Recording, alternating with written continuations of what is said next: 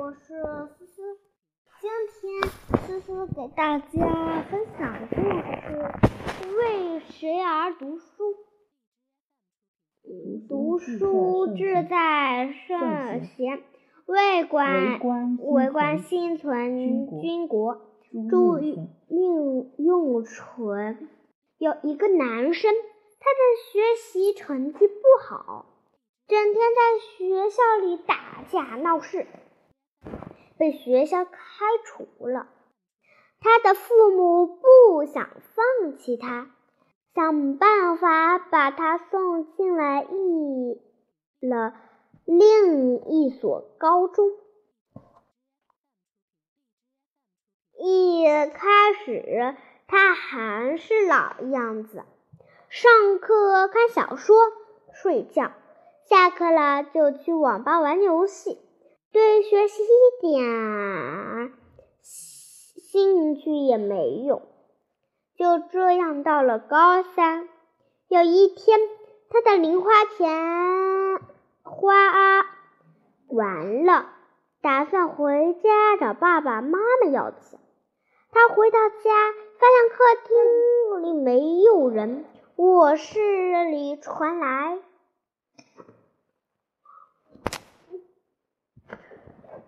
了细微的声音，他有些奇怪的走过去，刚好听见门缝里传来爸爸的声音：“把药吃了吧。”男生心里一惊，偷偷顺着门缝看进去，发现妈妈竟然脸色苍白的半躺在床上，吃了药。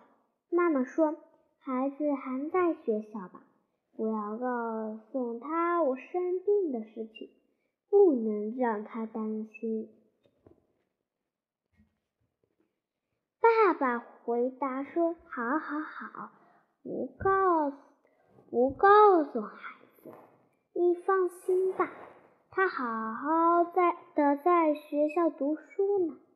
我只想让他好好念书。”以后考到北京就有出息了，千万不能因为我的事情让他分心了。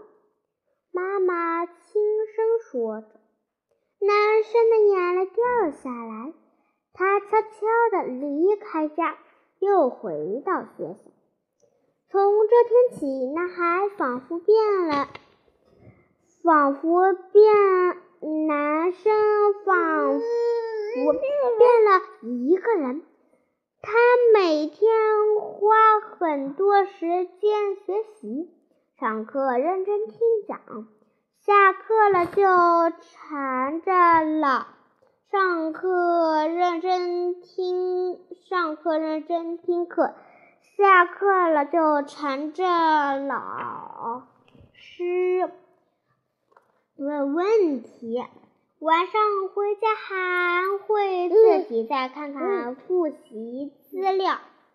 他给自己打气，为了妈妈，一定要好好学习，要创造一个奇迹，要去北京上大学。在不断的努力下，男生终于创造了奇迹。考上了北京的大学，他的妈妈十分欣慰，病居然也慢慢的好了起来。成长小建议：这个男生从前不好好学习，但他最后在母亲的激励激励下奋发向上，努力学习，最终考上了大学。这说明他并不是没有学习能力，只是没有好好学习的决心和信念，阻止他变得阻止他变得优秀，阻止他变得优秀的不是别人，正是他自己。人最大的敌人永远是自己。我们无论做什么，都要时刻记得深入总结。深刻法醒，人生中走了一段一小段。